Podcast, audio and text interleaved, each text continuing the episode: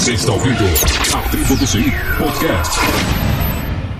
Tribo do CI Podcast, episódio 6 para o dia 29 de outubro de 2010. Meu nome é Sheldon Led e esse projeto nos dará a visão além do alcance. Olá, mancebados da tecnologia. Aqui é Sebastião Helson e a minha entrada é mega original. Ou não, né?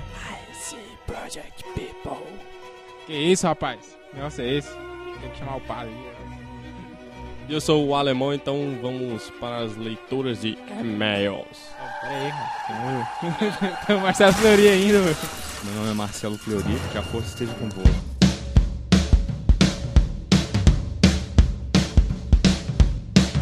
Agora realmente vamos para a leitura de e-mail. Na verdade, nem teve leitura de e-mail. Nem, vai- nem teve e-mails. Todos os feedbacks que a gente recebeu, a gente recebeu pelo Twitter. O pessoal mandou reply pra tribo do CI, reply pra mim, falando que o áudio melhorou, e falando que ficou legal, que achou um pouco extenso. No caso, eu, na minha opinião, não, não veio e-mail porque os e-mails só vinham o pessoal reclamando. E agora que ficou bom, o pessoal não reclama mais. O que, que você acha? Pelo menos no áudio, né? Mas agora no conteúdo eu não posso prometer nada. É, mas a tribo do CI Labs Tá preparando coisas novas aí para os próximos episódios. É, fique por dentro. Assine nosso feed, siga no Twitter o Helson Alemão, Sheldon Led, todo mundo no Twitter.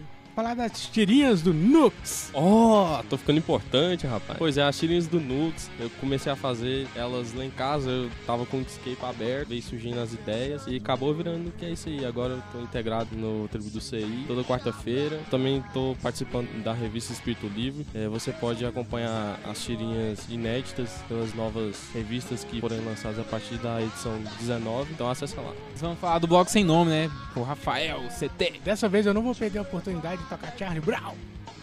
É. Vou te levar. Yeah. Esse aí é. Uhum. É esse aí, o Rafael, ele é o, editor-chefe do blog Sem Nome. Ele eh, tá acompanhando o nosso podcast, o nosso blog. Já faz um tempinho, ele assistiu minha palestra no FreeSol 2010. E aí eu peguei contato com ele. Na, acho que na quarta-feira retrasada, eu coloquei uma tirinha que ele fez, que foi um crossover do Tribo do CI, do HQ Nux e do blog Sem Nome. Que foi uma tirinha sobre o fato da gente ser amantes da programação em C. O Nux já tem inclusive com a arte, né? Vamos ser felizes, bola pra frente, fica atrás da gente. Ano que vem vai ser o 2011 e como tá acabando o mundo, eu vou colocar bastante coisa nova na tribo CI. Vocês vão ver e vão gostar e vão baixar, igual aquela musiquinha lá do, do GuanaCast, sabe? Eu queria fazer um agradecimento. Faz aí, pô. Bom dia, boa tarde, boa noite. Eu queria fazer um agradecimento aí pra galera do Filhos da Pauta Livre que retweetou lá o nosso episódio 5. Muito maneiro. Valeu mesmo, hein? Pois é, também ele tá seguindo a gente no Twitter, no Twitter da tribo CI também. E ele provavelmente deve ter feito o download, né? Pra ter retweetado, saber da nossa existência. Eu acho que ele ouviu nosso podcast. Abração aí pra galera do Filhos da Pauta Livre. Alemão, últimas palavras. 60 segundos pra você. Galera, valeu aí a oportunidade mais uma vez. É, quero mandar um abraço aí pro, pro- pra galera da pizzaria do Pôr do Sol. Que isso? Pizzaria Porto Sol, qual é essa? Tem gastipanho na TV dessa vez. E o slot lá, cara. O slot também. Ah, é. É, e também se vocês quiserem acessar todas as tirinhas do Nux, abaixo do podcast vai ter o link. Eu queria falar que eu vou pra Latinoair 2010! No Foz do Iguaçu, na Itaipu Binacional! Então, eu vou pra Latinoair e eu enviei lá umas chamadas, submeti umas chamadas de trabalho e se eu for palestrar, eu vou ficar muito empolgado. Vocês vão ver aí bilhões de tweets. Na... Quem me seguir vai, vai ter que sofrer aí. Vou ficar muito feliz, vou dar 30 tweetadas por minuto de felicidade palestrar na Latinoair. Mas não sei se eles vão aceitar, não. Porque eles são, sei lá. Esse podcast é um oferecimento Humor digital. Humor na web. Vlog sem nome Tirinhas do Nux! e C Project Saria Pôr do Sol! Latino Air 2010 Beasley 2011. Fórum Goiano 2010 que vai ser dia 10 e 11 de novembro nós vamos falar mais no próximo podcast que tá- vai ficar mais próximo Maxwell Alencar. eu vou dar uma dica aqui pro próximo podcast e a gente vai ter a presença do João Elias Júnior. ilustre organizador de eventos de software livre em Goiânia. Então ele vai estar presente no próximo podcast. Nós vamos falar sobre. Não, Eu não vou falar sobre o assunto, talvez eu fale no Twitter ou alguma coisa assim, mas agora eu não vou falar, que vai ser uma semi-surpresa e o Joelias vai estar presente. E é isso aí, vamos lá! Nós vamos até em umas gravar o podcast. Ou não. Então é isso aí, pessoal, e agora vamos falar do C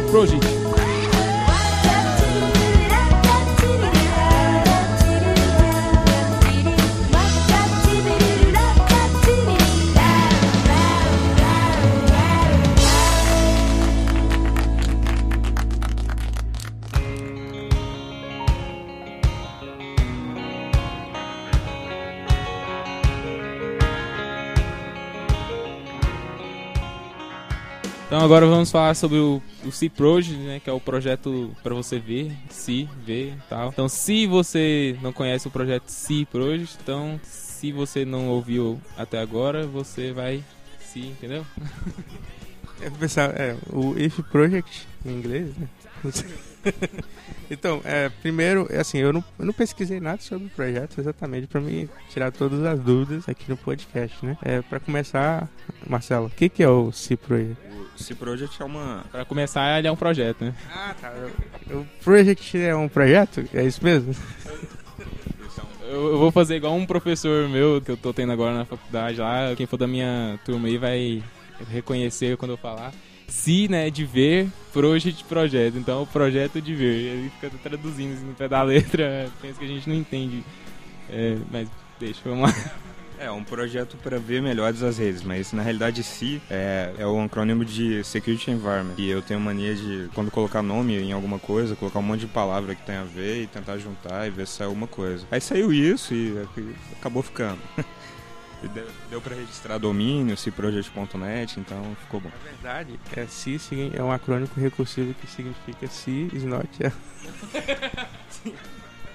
interessante é que seja um projeto que, que possa ser bom para a comunidade, seria isso. Mas qual que é o objetivo do, do projeto? Então, o objetivo do projeto é ser uma plataforma para gerência de ativos de redes distribuídos. Então, isso quer dizer que numa rede que você tem mais de um firewall, mais de um servidor Pro, mais de serviços, né, vários serviços distribuídos, a intenção é que você possa compartilhar conhecimento entre esses serviços. Por isso que o projeto diferencia um pouco dos front-ends tradicionais, que você instala numa máquina e gerencia aquele host. Então, é diferente nesse sentido, a arquitetura é diferente. Tem a parte do front-end, mas tem também a parte do middleware, né, que você vai distribuir ele nos seus servidores que você quer gerenciar e tudo. Então, se eu fosse um cliente, eu chegaria a você e perguntaria o que o C Project faria na minha empresa, assim, de forma geral, de forma bem usuário final, assim, pra galera entender o que, que o Cif Project faz. Então, ele vai gerenciar um firewall, gerenciar regras do, do Squid, a parte de networking, através de uma front-end amigável e tudo mais. É, a questão é que ele vai fazer isso de maneira distribuída, né? Então, por isso que ele é um pouco diferente do, do WebMin,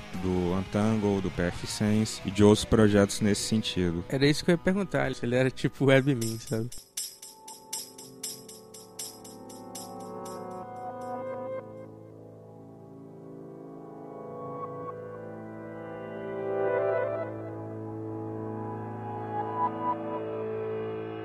Então, é, já que a gente já sabe um pouco de como funciona, a gente queria saber assim, porque eu tenho várias dúvidas de como funciona é um projeto open source, né? Ou um free software, ou software livre, ou coisa aberta. E assim, a gente queria saber é, vamos, é o que a gente sabe, queria saber como é organizado assim o desenvolvimento. É, existe só uma pessoa, existe uma galera distribuída, existe, que nem no, o Linus Torvalds fala no, no, livro dele, existe uma coisa face to face ou é só por e-mail? Como é que funciona o, o desenvolvimento do projeto? Na realidade, o desenvolvimento começou comigo, assim, e hoje ainda o projeto não tem colaboradores, né? Eu acredito que para que um projeto open source dê certo, eu não sou a melhor pessoa para falar isso, meu projeto ainda não é sucesso, não sei se vai vir a ser. Deus queira que sim. Mas eu acho que tem que ter uma documentação boa, tem que ter um lugar para as pessoas reunirem. No caso C Project tem o C-Project é, no Google Groups, tem a, a list. Tem a parte do meu blog já tem bastante posts sobre que querendo ou não serve como uma documentação para o projeto. E, e, no geral um projeto open source, pelo menos no meu caso, começou porque eu queria desenvolver algo legal, algo que eu sentisse prazer em desenvolver, me divertisse e realmente que pudesse ser utilizado pela comunidade, né? Algo que fosse é, agregador. E a ideia é ter colaborador. Tem algumas pessoas na lista de discussão que estão me ajudando com ideias e tudo mais. E seria muito interessante que a gente tivesse desenvolvedores Java, desenvolvedores PHP, administradores de sistemas que colocassem ideias. O legal de você desenvolver um projeto open source é que você de cara já expõe o que você fez. Então sempre vai vir críticas construtivas nesse projeto. Não construtivas também, mas você tem que focar nas coisas construtivas. Então eu tenho liberdade para trocar ideia com diversas pessoas que eu admiro. Então essas pessoas me dão novas ideias, né? E isso acaba agregando muito, coisa que eu não conseguiria no modelo proprietário, a não ser que eu tivesse muito dinheiro para contratar muitas pessoas competentes, o que não é o caso.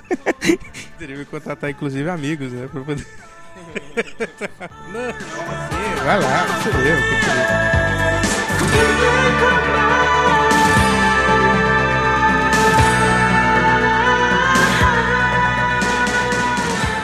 E na parte tecnológica, qual é a linguagem? Existe metodologia de desenvolvimento? Embora seja só uma pessoa que está desenvolvendo. Tem a, a, parte da galera que faz o feedback e tal para melhorar, né? A gente deve considerar também como participante do projeto. Mas como é que funciona a linguagem, a metodologia, o controle de código, essa parte técnica do desenvolvimento? O middleware é o agente, né? Aquela aplicação que a pessoa vai jogar no servidor e ela vai comunicar com o front-end. Então o middleware dele está sendo desenvolvido em Java. É, basicamente ele usa RMI e RESTful e manuseia arquivos, né? Gera o que tem que ser gerado. E o front-end está sendo escrito em PHP usando a linguagem Symfony. Como metodologia de desenvolvimento, é, eu acredito que quando a gente tiver mais gente no projeto, vai ser algo parecido ao Scrum, só que sem a parte das reuniões diárias. A ideia é que vá algo mais para para é, não teria como ser diário, porque eu pensei assim, não tem como você ficar cobrando, assim, tanto das... Não que as reuniões diárias têm que ser cobradas, mas é difícil de ter isso, assim, né? Mas seria algo mais ágil mesmo. Se não vai ter reunião em pé, pode chamar aquele amigo seu lá, né? Vejam o episódio 3, tem um, um caos lá, bastante interessante.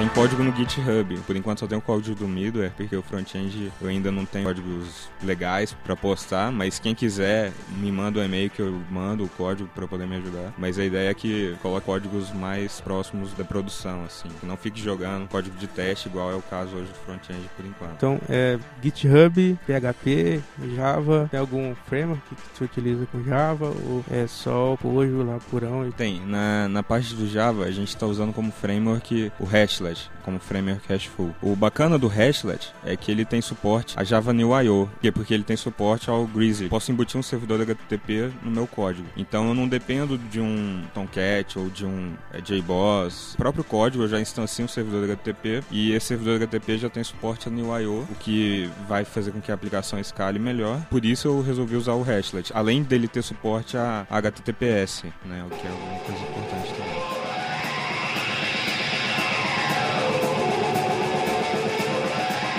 Então a comunicação com o front-end basicamente é o REST tem a parte de RMI para fazer a comunicação entre processos. Porque quando você escreve uma aplicação que ela vai estar exposta para a internet, de certa forma, você tem que se preocupar com o privilégio dessa aplicação. Então, se essa aplicação rodar como root, somente como root, se alguém ganhar acesso à aplicação e explorar alguma falha em relação da memória e executar código arbitrário, esse código vai estar como root, o que é um problema. Então, se você deixa parte do código rodando como root, o que é que tem que ser rodado, como rodar um iptables, e parte do código sem rodar como root, é, é bom por isso. A parte que não está como root, se for comprometida, o cara vai ter o poder de não root. Um usuário nobody, alguma coisa não privilegiada. Teria como escalar privilégio, explorando uma falha local, mas seria mais complexo a escalação de privilégio, tudo dificulta. Por isso que usa RMI. E também para ter a comunicação entre os middleware. Ajuda bastante nesse sentido.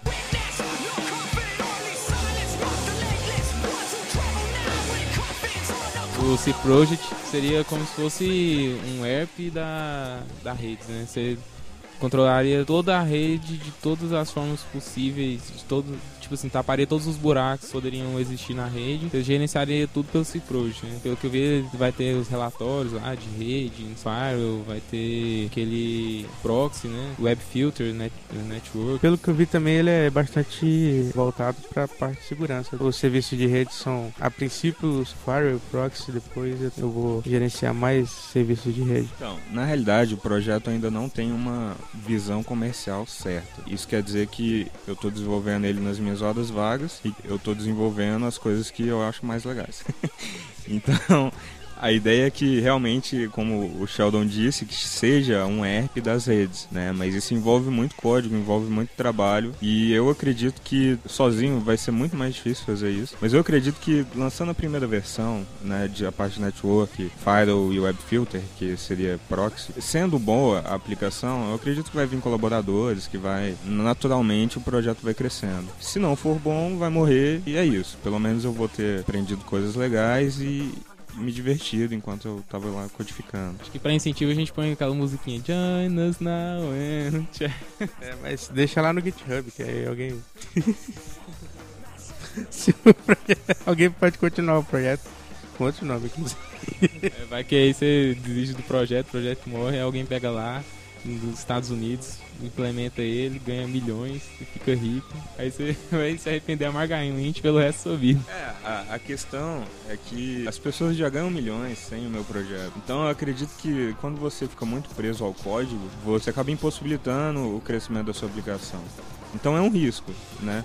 Lógico, lógico, lógico. É, se eu tivesse visando apenas ganhar dinheiro, projeto não seria open source, porque o modelo open source no Brasil não é muito sustentável financeiramente. Como o meu foco não é dinheiro e sim o amadurecimento da aplicação, ele é open source. Lógico, as pessoas podem pegar e copiar.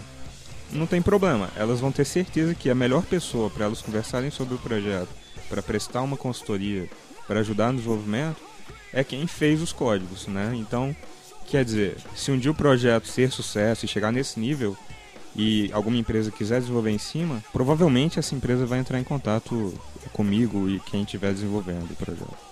É, pelo menos eu penso assim. Até porque, como os próprios patriarcas do open source diz, é porque no projeto proprietário você ganha dinheiro com o software, né? Você vende o software e você ganha dinheiro já em cima disso. Agora, o open source não, você ganha dinheiro como serviço, né? Você vai dar o software e vai cobrar, sei lá, uma licença por manutenção, alguma coisa assim.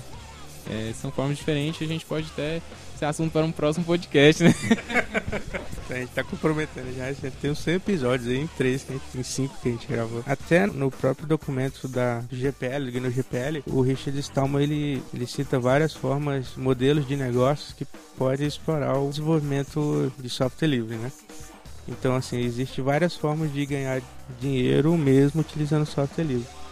Uma das empresas pioneiras de trabalho com software livre é a Cygnus. Já ouviu falar? Eu já assisti o filme já. Ah, é. Então, a gente assistiu o mesmo filme.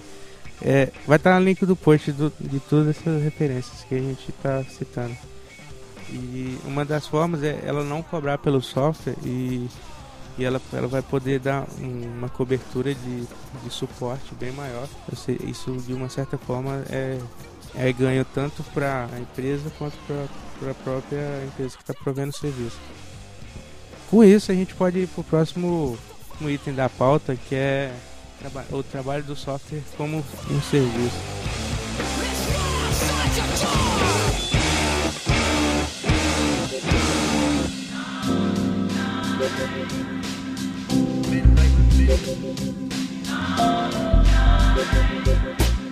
Nessa questão de um software como um serviço, ganhar dinheiro com open source como serviço, é, entra uma questão meio contraditória, que é a seguinte: antes de você ter software como serviço, você realmente ganhava dinheiro prestando serviço, consultoria, suporte, treinamento, né, é, implementações, integrações. A questão é, com software como um serviço, você acaba incentivando o código fechado. Por exemplo, o Ubuntu apesar de ser uma distribuição Linux open source, ela tem a parte lá de software como serviço para gerenciamento da sua distribuição. Essa ferramenta, ela é paga. Ela é paga e é free software ou ela é paga e é proprietária? Ela é paga e é proprietária. Né, essa parte dessa, dessa aplicação. É, talvez alguma parte dela é open source, mas o front-end, a parte ali de gerência dos relatórios, é proprietária. Então, isso é um pouco contraditório. No caso do C, a gente vai ter o middleware e o front-end vão ser open source, são open source, e, e a ideia é que tenha serviços que, que sejam alguns serviços, não serviços de rede, não serviços de gerenciamento, não serviços de relatórios, mas serviços de compartilhamento de conhecimento, é, serviços de, de correlacionamento de, de eventos, serviços mesmo, é, que sejam pagos, né? Então, por exemplo, o que, que seria um serviço no Ciproj, no meu entendimento? Criação de assinaturas para IDS criação de assinaturas para um firewall layer 7. Então, quer dizer, malwares saem todos os dias. Se a gente tem uma empresa focada em desenvolver assinatura para esses malwares, é um serviço, entendeu? Então, é, interessante é que seja cobrado por isso, né? Até para sustentar o projeto. É, então, assim, a parte de assinatura seria um serviço. E então eu penso nesse sentido, entendeu? Serviço é um serviço. Software como serviço me, é, continua sendo você vender, desenvolver um software e ganhar dinheiro com ele fechado. Então tem que ter essa distinção. Nem sempre tem. Eu acho assim que duas coisas interessantes de a gente, de a gente falar, né? É, software free software não significa que ele vai ser grátis também, né? E um modelo bastante utilizado pelo pessoal que programa em Ruby on Rails, Ruby e consequentemente com Rails, é, é que assim, eles desenvolvem o projeto todo open source e algumas partes que são específicas da empresa não é open source. Isso de uma certa forma dá até mais segurança para a empresa que está contratando. Assim, que não faz sentido você expor como funciona a empresa, talvez teria alguma resistência do pessoal de contratar esse serviço e partes que é, não são específicas da empresa não tem problema de ser liberado, né? Que até porque assim uma, um, um comportamento bastante comum da galera que desenvolve é o cara vai fazer alguma coisa, pesquisa no Google e pega o, o código que ela nem faz nem referência né, no, no código, copia, cola e funciona no dele. De uma certa forma, o open source seria parecido, mas com, com todos os ônus, né? Não só o cara nem coloca referência no código dele, mas ele tá lá usando várias outras coisas não específicas da empresa que ele pegou na internet, né? É, vai lembrar que se a pessoa tem medo de fazer software livre pensando vai estar tá expondo sua intelectualidade, né? Que é, tem aquela parada da liberdade intelectual. O cara trabalha ali codificando e tem medo de expor aquilo ali, de alguém pegar o esforço dele ganhar dinheiro em cima disso. Vai lembrar também que é, isso pode acontecer também até nas empresas de software proprietário também, né? O cara pode, um funcionário da empresa pode ir lá pegar o código sem contar para ninguém, guarda ali com ele no seu computador pessoal. Se algum dia ele precisar de novo, mesmo que o código é do software da empresa, ele vai ter ali. Isso pode ser até considerado como, como falta de ética, mas é pode ser comum sim. Uma, uma coisa interessante, cara, é, a respeito desse negócio de propriedade intelectual e etc, é que uma das dificuldades de o cara é, é processar alguém por, por exemplo, por, é, está até na, na própria lei, né? É tipo assim, que conhecimento o cara não pode é, privar conhecimento para ele. Sabe? Então, tipo assim, se ele sair de uma empresa e a outra empresa for tentar processar outra empresa porque usou conhecimento, ela não vai conseguir porque, tipo assim, ela não pode prender conhecimento, entendeu? Acredito assim, quem desenvolve um software ou qualquer linha de pesquisa e preza pela qualidade disso, pela evolução disso, a pessoa vai fazer isso de maneira livre, entendeu? Quem faz isso por causa de dinheiro, com certeza não vai ser livre. Agora sim, o que, o que acontece é, o modelo open source, no meu ponto de vista, é o ideal para o amadurecimento de um software. Porém, a comunidade tem que ter consciência que, que isso tem que ser feito de maneira corporativa. Então, como você, quando você vai desenvolver um software proprietário, você vai lá, codifica, é, cria um produto e sai lançando, vendendo no mercado. Então, vamos dizer, você fez um sistema operacional interessante. Dá para você ficar rico e distribuindo esse sistema operacional e ganhando dinheiro só com as licenças dele. Agora, no modelo open source não. Então, quando que o pessoal do open source vai ganhar dinheiro desenvolvendo seu produto? No meu ponto de vista, montando consórcios de empresa. Então, diversas empresas que têm interesse em comum vão se unir e vão patrocinar aquele projeto. Isso já é uma realidade fora do Brasil. Infelizmente, no Brasil, isso não é uma realidade. Os softwares open source aqui, a maioria, é, ou tem patrocínio patrocínio de fora do país ou são patrocinados por universidades ou pelo governo, coisa de dentro do governo. Então, assim, realmente eu conheço poucos sistemas open source da iniciativa privada. Né? Tem as cooperativas de, de software livre e tudo, mas se você for ver a história dessas cooperativas, a maioria veio incubada por universidades ou tem um relacionamento forte com o governo. Algo realmente só da iniciativa privada, eu ainda acho que não é uma realidade aqui no país, né? Acho que isso que tem que mudar e eu acho que naturalmente vai ser mudado. Muito mais complicado você partir de uma iniciativa privada do que ser, ser um parte do governo. Esse project, como ele é um projeto para visando a cloud computing, e a gente tem que ter muito cuidado, porque geralmente quando se pensa em cloud computing, a gente pensa aquela sensação de que cloud computing, por ser tudo porque assim, a gente, o que, que a gente imaginaria sobre cloud computing? Um HD do tamanho de um prédio, né? Aí, isso... em 1985 provavelmente seria assim. então, um HD do... um zilhão de cabos é, RJ45 ligado, um roteador gigante distribuindo é, partículas de HD para quem quisesse ali, supostamente. E voando, né? voando. E supostamente seria infinito a quantidade de armazenamento. E você trabalharia, seu computador seria somente o teclado, o mouse e o monitor e a placa de rede lá, sei lá, né? Então, assim, todos os seus dados, tudo que você tem estaria na nuvem. Seria tipo aquele navio pirata que fica voando. Tem que ser o wireless, pelo menos, né? A internet é o wireless, tá bom?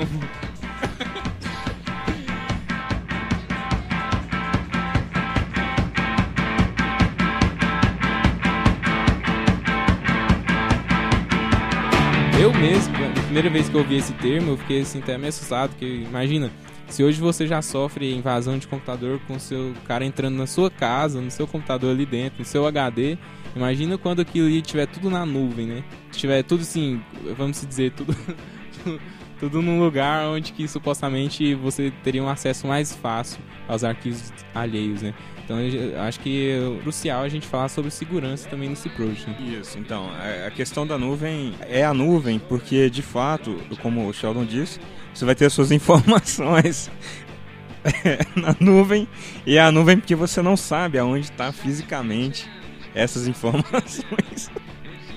Quer dizer, ela pode estar em qualquer país, em qualquer estado, em qualquer localidade. Então, então por isso que é a nuvem.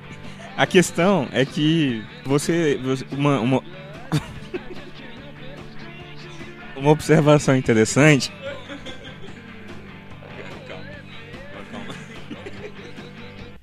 20 minutos depois e continuamos rindo. Dá um copo de água com açúcar pro chão. Ô, ninguém leva a gente a sério, pô. pra invadir na nuvem é muito mais difícil. O cara precisaria de um traleve, sei lá. Pra chegar lá no, no servidor, né?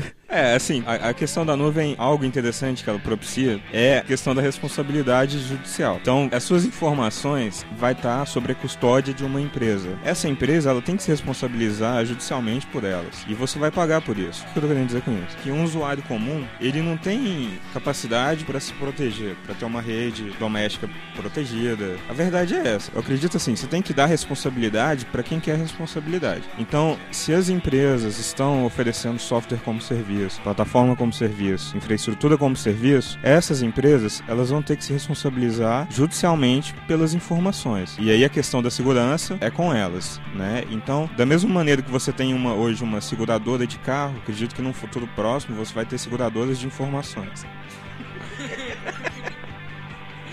Em- Empresas que asseguram que a sua informação está protegida e tudo mais. Pensei que ela ia segurar pra informação não cair. Se tá flutuando lá, não precisa, né? É. Um, um caso de problema que a gente teve aí é, recente foi o Johnny Kane, né, cara, do Migram. Pode até colocar um link do post do vídeo dele fazendo a declaração lá do desastre que aconteceu. Nossa, do Johnny Cage foi pai. hein? Eu perdi bastante link. Eu, eu tava acordado na noite que ele passou, que teve problema lá. Eu vi ele tweetando a cada 5 minutos lá, ficando louco. Foi bastante ruim, né? O grande medo, a grande desconfiança, o que dá bastante não credibilidade a uma nuvem é isso aí, né? Porque você perdeu os seus dados ali por irresponsabilidade, vamos dizer assim, né? Responsabilidade da, da empresa que proporcionou a nuvem para ele, fez com que ele perdesse é, boa parte dos dados dele lá. E é isso aí que impede a nuvem de crescer mais ainda. Então, por isso que você tem que ter integração entre os seus provedores. Então, quer dizer, se você tem, quer hoje um servidor, é, é, um servidor cloud, né? Uma máquina virtual para você, é extremamente interessante que você tenha outro servidor em outro provedor e que esse, se não der para ser é, redundância do outro, que pelo menos seja contingência. é, né? Então, pelo menos você tenha backups em diferentes provedores, né? E aí é que entra ou- outra linha de serviços, né? Que vão ser empresas que vão entender da nuvem para te dar essa, essa segurança. São as seguradoras de informações. É porque hoje não existe a nuvem, né? Existem várias nuvenzinhas. Isso, existem várias nuvenzinhas, então ainda não existe uma interoperabilidade entre os provedores, né? Entre as plataformas. E isso tem que melhorar. E aí, né? Você lembra que a gente falou sobre as quatro palavras que se deve falar na reunião? Intero- Interoperabilidade entrou mais uma vez aí, né? É, interoperabilidade é importante. Assim como usabilidade, mantenabilidade. Ambientes heterogêneos. No caso do Johnny Ken, eu nem encararia como uma nuvem, porque tava tudo num servidor só, né, cara? Então, o backup, inclusive. Tava tendo a manutenção periódica lá. Ele tweetou, ó, galera e tal, vai ficar fora do ar, não sei o que. Aí daqui um pouco passou e ele ficou até é, acordado, acho que nem dormi naquela noite, que era 6 horas da manhã. Eu, eu dormi um pouquinho, acordei, fui pra faculdade, ele tava lá tweetando igual um louco lá, falando que tava tu- tudo indo pro espaço. Eu acho que ele tá até hoje sem dormir. é, é bem provável que ele tá até hoje sem dormir, porque o Migrim ele é us- usado pela Rede Globo e tal, é um computador de URL muito conhecido, né? Então ele perdeu bastante credibilidade por causa desse problema aí. Uma fonte de documentação, de conhecimento que as pessoas podem usar é, relacionada à segurança é o CSA, que é o Cloud Security Alliance. Lá você tem muita documentação, muitas, muitos procedimentos que podem ser adotados para evitar esse tipo de, de desastre. Né? A questão é que as regras do jogo são as mesmas. Né? O que mudou foi o campo. Então, você tem que ter backup, você tem que ter contingência, se der para ter redundância legal. É, se tiver informação sensível, tem que ser criptografada. E, quer dizer, são as mesmas regrinhas. E, e, e se as pessoas não fazem isso, elas vão estar sujeitas a falhas, do mesmo jeito que você estaria sujeito a falha no ambiente local. Né? Se você não tem um backup externo na sua empresa e acontecer um problema lá com o file system ou sei lá, algo mais difícil de, de ser recuperado e você não teve a capacidade de recuperar, você vai sofrer do mesmo jeito do que na nuvem.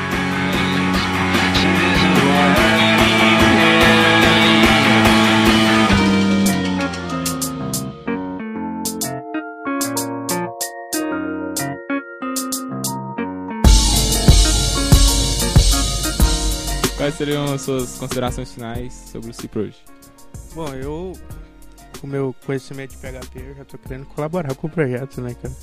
Mas vou esperar estar no GitHub. Não, imagina, é, você, eu já te passo no pendrive aqui os códigos do que tem em Symfony e hoje mesmo você já pode estar codificando aí. É, a gente tem vários posts lá no, no blog do Marcelo, tem é, alguns slides no SlideShare, né, no usuário do Marcelo, tem o- umas apresentações na- no canal do YouTube do Marcelo também. Então, assim, a documentação do software não existe ainda, né? Mas já tem material para você conhecer como é que ele funciona. O Sebastião tem um amplo conhecimento aí de PHP e Java, ele já pode auxiliar aí já. Ah, é, uma coisa interessante, é, que existe uma wiki, wiki do projeto, não, né? É, não tem nada, né? Tem no GitHub tem a parte lá de wiki, mas ainda não começou a ser feito ainda não. E agora eu vou fazer uma coisa aqui revolucionária. Cara, todo podcast que eu participo tem que ter uma coisa revolucionária aqui. Acho que a gente oferece para o C Project um espaço para colocar o wiki do projeto lá, pode ser? Pode, pô, claro. A ideia é realmente ter, ter esse contato com a comunidade, né? Então quem puder colaborar, vamos, vamos ir colaborando e seguindo em frente. Coisa interessante, a pessoa que quiser.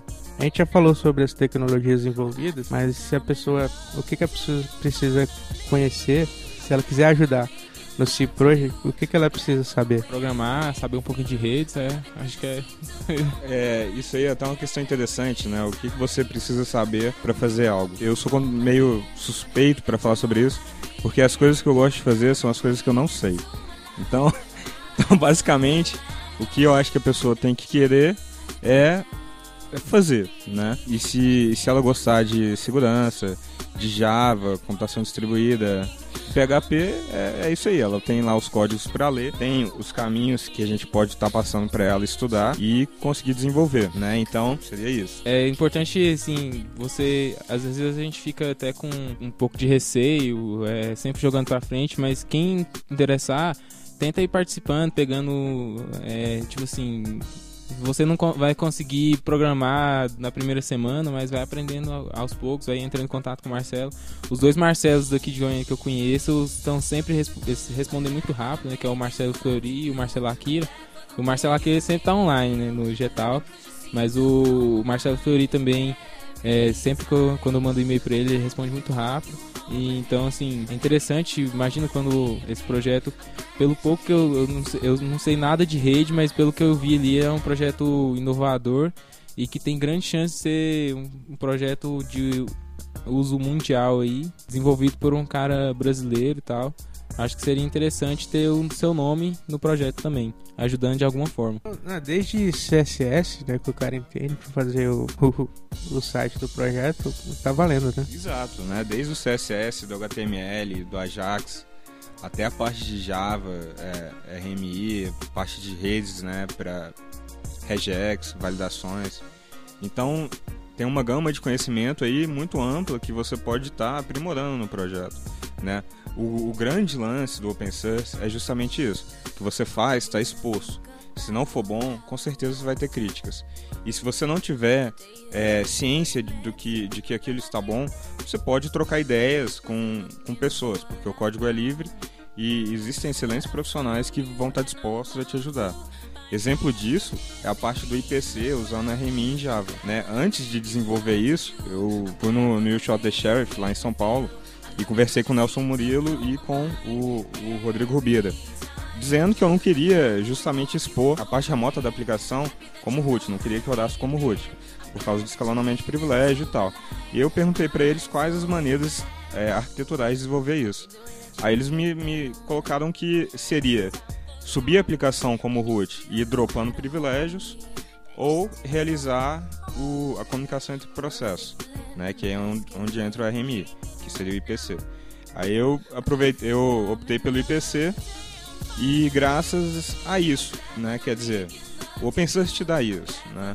Modelo proprietário não, você teria que pagar para ter uma consultoria de com esses caras que não é barato e tudo mais. Então, isso é muito bacana. Então, assim, mesmo que o cara tenha um conhecimento básico, isso era uma dúvida que o pessoal sempre tinha, né? Pô, se eu for colaborar num projeto de software livre, os caras são muito.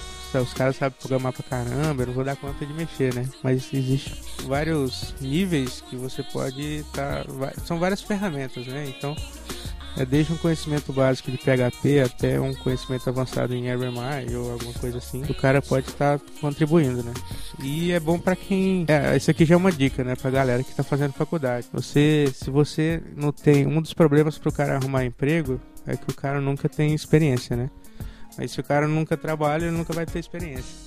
E uma das formas de você não precisar ter experiência é você ter um portfólio. Se você já contribui num desses projetos, você já consegue ter um portfólio para chegar na empresa lá e mostrar. Eu não, não tenho experiência trabalhando fechado numa empresa, mas eu tá aqui, eu já trabalhei nesses projetos, nesse projeto, nesse projeto. É, inclusive também outra, outra área que pode ser usada pelo pessoal da faculdade é usar esse projeto como trabalho de conclusão de curso também, né? Às vezes o cara tá fazendo aí sistema de informação ou ciência da computação, quer não tem ideia do que fazer no seu TCC ou monografia, né? Depende. Então ele pode falar sobre o Ciprost, aí ele vai estar tá ajudando, o Ciprost vai ajudar ele e ele vai ajudar o, o projeto também. Como o Sheldon falou com, no que diz respeito à SINAC, a questão do, da SINAC estar tá aliada ao Ciproject é justamente que eu quero que, que a empresa seja voltada ao projeto. Né? A ideia é essa. Como o projeto não é proprietário, é difícil de sustentar ele financeiramente. Então, o que eu estou querendo dizer com isso? Estou querendo dizer que, da mesma maneira que a Sinac vai distribuir o C-Project, você pode montar uma empresa e pode distribuir o C-Project. Né? Isso, não, isso não é empecilho para contribuição. Porque às vezes eu vejo que as pessoas falam: ah, eu não vou desenvolver porque isso aí vai para uma empresa. Beleza? Vai ir para uma empresa, mas pode ir para sua empresa, seja como empresário ou como você CLT dentro de uma empresa que precisa de um projeto desse porte. Então, assim, tem que ter a mente mais aberta, né? Eu optei por, por ir para esse, esse caminho empresarial porque Goiânia é, dá um outro podcast sobre isso.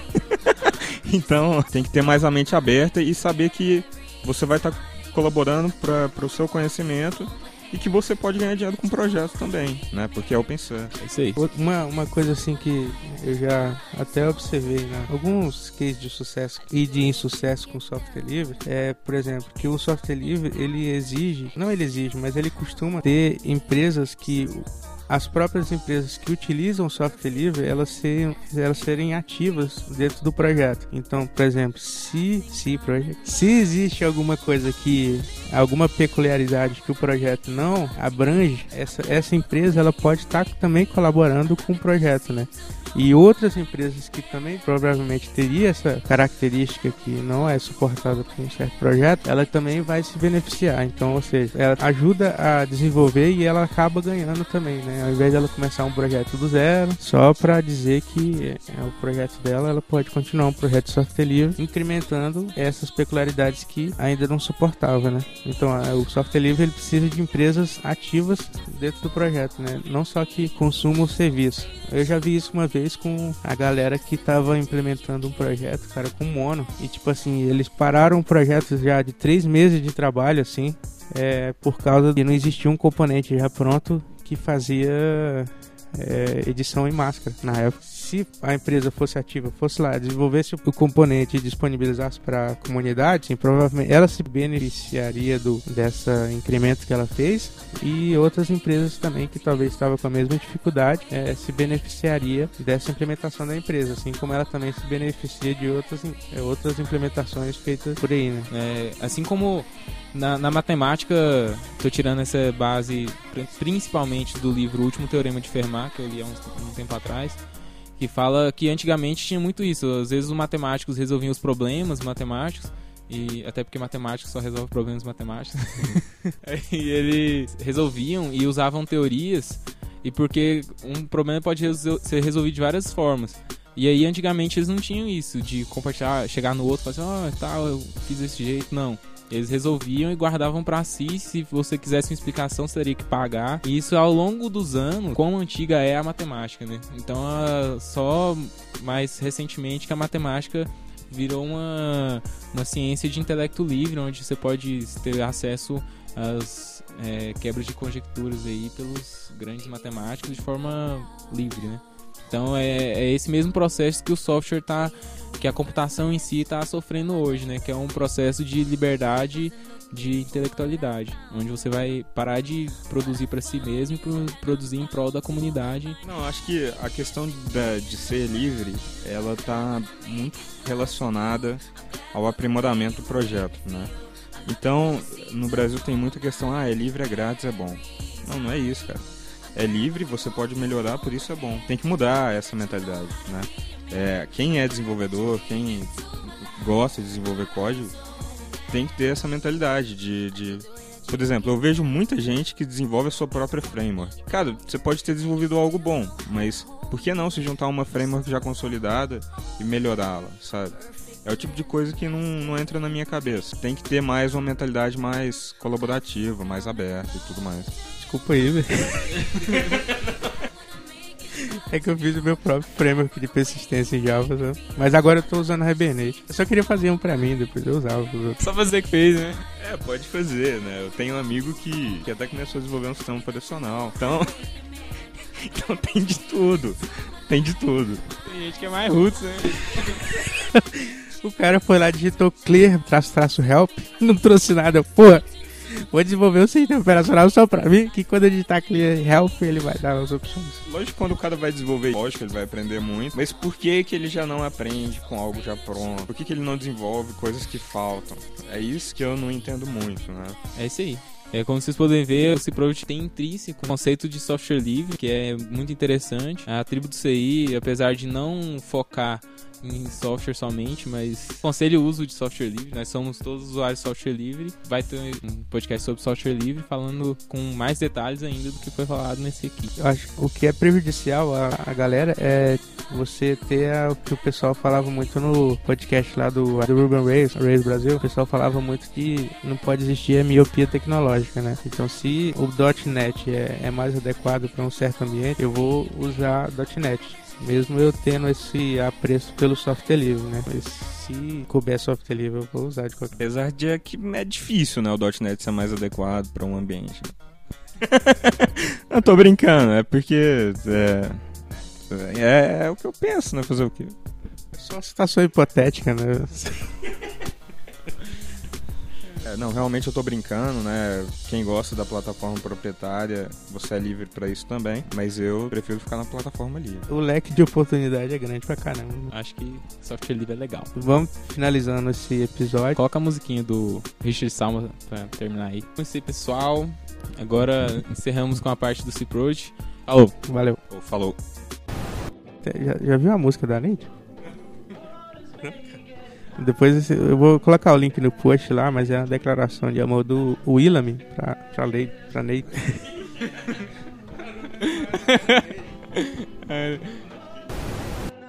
Nossa, deu um branco agora.